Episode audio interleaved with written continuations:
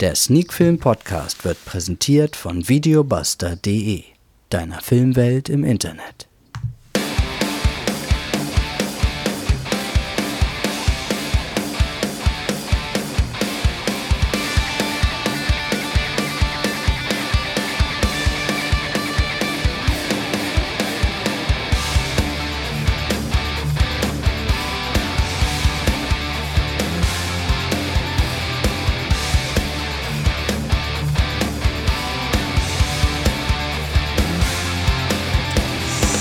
Sneakfilm Podcast 171.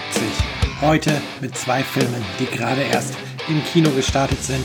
Und zwar das Tagebuch einer Biene und das Haus.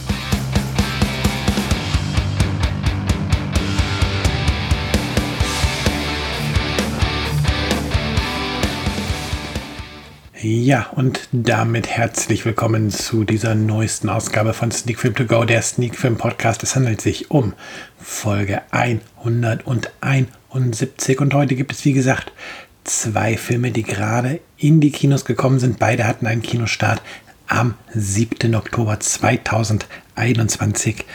Der eine ist eine Dokumentation, der andere ein Spielfilm. Fangen wir mit der Dokumentation an reden wir zuerst über den Film Das Tagebuch einer Biene und ja, da gibt es natürlich erst einmal den Inhalt. In Tagebuch einer Biene folgen wir der abenteuerlichen Reise einer einzigen Biene von ihrer Geburt bis hin zur Gründung eines neuen Bienenvolks.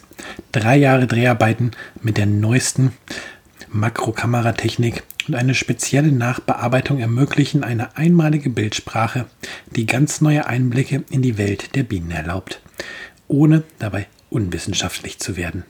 Erzählt wird diese Geschichte von Anna Thalbach als Winterbiene und ihrer Tochter Nelly, die den Part der Sommerbiene übernimmt. Willkommen im großen Drama der kleinen Blütenstaubsammler. Ja, und damit sind die Informationen bezüglich des Inhalts auf jeden Fall schon mal bekannt. Jetzt ist natürlich die große Frage, wer hat Regie geführt? Wie lang läuft der Film? Was gibt es für eine FSK? Freigabe. Der Film ist unter der Regie von, ähm, jetzt habe ich es gerade weggescrollt, da von Dennis Welz entstanden und ist eine deutsch-kanadische Co-Produktion, hat eine Laufzeit von 89 Minuten und ist von der FSK ohne Altersbeschränkung freigegeben worden, also für jedermann im Kino zugänglich. Wie gesagt, der ganze Film ist seit dem 7. Oktober diesen Jahres, seit dem 7. Oktober 2021 ähm, in den Kinos halt zu sehen. Da war Kinostart. Und ja, wie hat mir der Film denn gefallen, jetzt hier groß über die Schauspieler zu reden? Fällt bei einer Dokumentation eh meistens flach und bei einer Dokumentation über Bienen fällt es gleich doppelt flach, denn die Schauspieler sind hier eben keine klassischen Schauspieler, sondern wir haben es halt mit tierischen Darstellern zu tun, mit einem Bienenvolk später, dann eben auch mit zwei Bienenvölkern. Und ja, es gibt halt ähm, darstellerisch nur die Off-Stimmen der Sommer- und der Winterbiene, aber da ist halt wenig ähm, Schauspielerisches, worum es geht, sondern da ist halt wirklich das quasi auf eine typische Tierdokumentations-Off-Stimme verzichtet wurde, sondern dass man den beiden Bienen so ein bisschen Seele geben wollte. Das hat auch ganz gut funktioniert. Aber im Grunde erzählt die Off-Stimme auch hier aus dem Leben der Biene und warum eine Biene oder warum die Biene gerade so handelt, was ähm, die gesehenen Bilder gerade mit dem Bienenleben zu tun hat, warum das Gesehene gerade wichtig in dem Leben der Biene ist. Ja, und man kann auf jeden Fall sagen, das Tagebuch einer Biene eine durchaus interessante Dokumentation ist. Es gibt zwar ein, zwei Szenen, da zweifle ich oder da habe ich ein wenig angezweifelt, dass es wirklich gefilmt wurde und dass hier nicht mit dem Computer getrickst wurde. Aber wenn man halt in das Presseheft guckt und ähm, in den eben vorgelesenen Auszug der Inhaltsangabe, dann scheint ja ähm, zumindest das meiste durch die Makrokameratechnik aufgefangen worden zu sein, wobei, wenn da natürlich von einer speziellen Nachbearbeitung die Rede ist, ähm, nicht auszuschließen ist, dass eben doch am Computer ein wenig getrickst wurde, um diese beeindruckenden Bilder zu erschaffen, gerade wenn es darum geht, der Biene auf ihren Flügen ähm, hinterher zu fliegen und man tatsächlich die Biene von hinten sieht, wenn sie durch die Natur fliegt. Da ja, frage ich mich tatsächlich, ist das alles so gedreht worden oder war da der Computer am Berg? Aber das ist, wenn nur ein kleiner Kritikpunkt. Ähm, Im Vordergrund steht halt viel mehr das Leben der Biene und da bekommt man tatsächlich einen wirklich interessanten Einblick drauf und erfährt in der Dokumentation auch, warum ja die Biene eben nicht nur als Honiglieferant wichtig ist, sondern warum die Biene auch dafür wichtig ist, dass vieles in der Natur halt funktioniert. Ja, und wer sich dafür interessiert, wer wirklich mehr über Bienen lernen möchte, dem sei die Dokumentation auf jeden Fall empfohlen. Ich weiß tatsächlich nicht, ob man sie sich im Kino anschauen muss oder ob es da nicht reicht, sich später die Blu-ray zu holen und das im Heimkino zu genießen. Ähm, es lohnt sich jedenfalls, die Dokumentation zu schauen. Wie gesagt, diese Frage muss jeder für sich selber beantworten, ob das ein Kinobesuch wert ist, ob es dafür die große Leinwand, dieses besondere Gefühl des Kinosaals braucht oder ob das nicht eben was ist, was man sich wirklich gemütlich zu Hause im Fernsehsessel anschaut.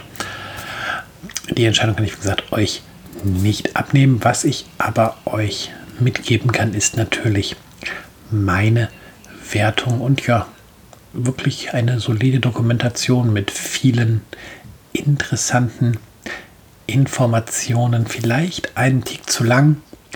Und von daher vergebe ich sechs von zehn Punkten für das Tagebuch einer Biene. Dann hüpfen wir rüber zum zweiten Film des Abends. Für mich ähm, definitiv äh, in das Genre Thriller und Drama einzuordnen. Die Rede ist von Das Haus, einer deutschen Produktion aus dem Jahr 2021 entstanden unter der Regie von Rick Ostermann, unter anderem mit Tobias Moretti, Valeri Ceplanova, Lisa Vicari, Max von Gröben, Hans-Jochen Wagner, Samir Fuchs, Daniel Kraus und Alexander Wipprecht. Ähm, läuft 89 Minuten und wurde von der FSK ab 12 Jahren freigegeben. Und natürlich gibt es auch hier eine Inhaltsangabe, damit ihr wisst, was euch von der Story her erwartet, falls ihr euch nach meiner Besprechung für den Film entscheiden solltet. Deutschland 2029. Der renommierte Journalist Johann Hellström wird mit einem Schreibverbot belegt und zieht sich mit seiner Frau Lucia in ihr luxuriöses Ferienhaus zurück. Während die politischen Verhältnisse in Deutschland eskalieren, verwandelt sich das Smart Home mehr und mehr vom friedlichen Refugium zum gefährlichen Gegenspieler. Ja, mein Problem mit diesem Film ist tatsächlich das Haus. Natürlich ähm, ist die moderne Smart Home Technik äh, sicherlich nicht perfekt, bringt sicherlich auch Gefahren mit sich, bringt sicherlich auch viele Vorteile mit sich, aber zum einen muss man sich fragen, ob man selbst in der nahen Zukunft in ein Haus ziehen möchte, was quasi selbstständig alle Entscheidungen für seine Bewohner übernimmt. Und ja, äh, zum anderen muss man sich fragen, mh, hm, was möchte der Film denn am Ende aussagen? Möchte er sagen, dass die Smart Home Technik sich in eine falsche Richtung entwickelt oder möchte er sagen, dass ähm, sich das, was an den politischen Verhältnissen hier angeprangert wird und was dort so eskaliert, ob das das eigentliche Problem ist, was der Film erzählen möchte. Und ja, und da fehlt dem Film auf jeden Fall ganz klar eine gerade Linie. Er nimmt ein brisantes Thema, ähm, was dort auf der politischen Ebene abgehandelt wird, als Aufhänger für eine Geschichte, die dann eben in diesem hochmodernen Haus spielt, die ja verschiedene Charaktere in diesem Haus zusammenbringt, ähm, wo durch das Haus quasi dem Zuschauer und auch der Hauptperson gezeigt wird, das, was nicht stimmt. Aber ja, das ganze Konstrukt an sich ist leider nicht stimmig. Wenn das Haus doch so ein großes Problem damit hat, was da gerade vorgeht, ähm, ja, wie kann dann zum Beispiel eine Maschinenpistole ins Haus gelangen?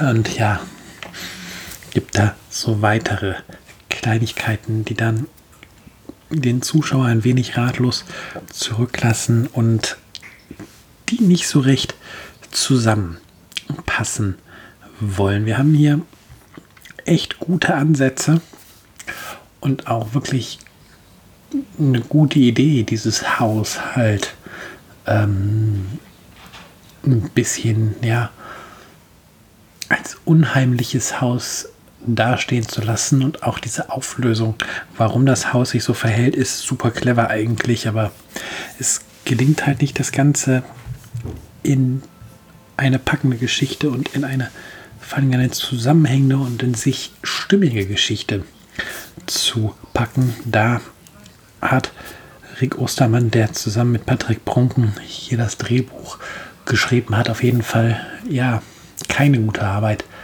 abgeliefert. Da wäre es für mich zumindest wünschenswerter gewesen, wenn man die ganze Geschichte etwas geradliniger erzählt hätte, das ein oder andere Element ein bisschen gestrafft hätte und sich halt tatsächlich ja entweder mehr auf die politischen Gefüge oder eben mehr auf die, die Smart Home Geschichte, ähm, wenn man sich darauf auf eins der beiden Dinge besser fokussiert hätte und ja, das Ganze dadurch eventuell nicht so unausgegoren gewesen wäre. Am Cast liegt es nicht, dass der Film mir nicht gefallen hat. Allesamt, die ich vorhin genannt habe, spielen durchaus solide. Da gibt es keine, die jetzt total herausragen, aber auch keine wirklichen Ausfälle. Das ist schon ordentliches Schauspiel, was man hier ähm, gezeigt bekommt. Von daher, da keine große Kritik. Und ja, aber ich denke, man hört heraus, dass mir das Haus nicht so wirklich gefallen hat. Das ist jetzt natürlich auch nicht so der schlechteste Film aller Zeiten, aber tatsächlich muss ich sagen, über drei von zehn Punkten, also durchaus schon ähm, ein nicht wirklich sehenswerter Film und eine klare, ein klarer Hinweis, dass man den Film nicht unbedingt sehen braucht. Äh, wie gesagt, über diese drei von zehn Punkte kommt er bei mir leider nicht hinaus. Tut mir ein bisschen leid. Ich habe mich irgendwie auf den Film gefreut, weil gerade diese Smart Home Geschichte hat mich total angesprochen, auch als Nutzer diverser Smart Home Hilfsmittel. Aber ja, manchmal täuscht dann die Inhaltsangabe darüber hinweg und man lässt sich irgendwie nicht blenden von dem, was man bekommt. Sei es drum, drei von zehn Punkten. Nächste Sichtung wird bestimmt wieder besser. Ja, zwei Filme heute besprochen. Zwei Filme, die tatsächlich, wie gesagt, gerade erst in die Kinos gekommen sind, denn auch das Haus hatte Kinostart 7.10.2021. Damit entlasse ich euch in die Woche und nächste Woche gibt es dann Folge 172 von Sneak Film To Go, der Sneak Film Podcast.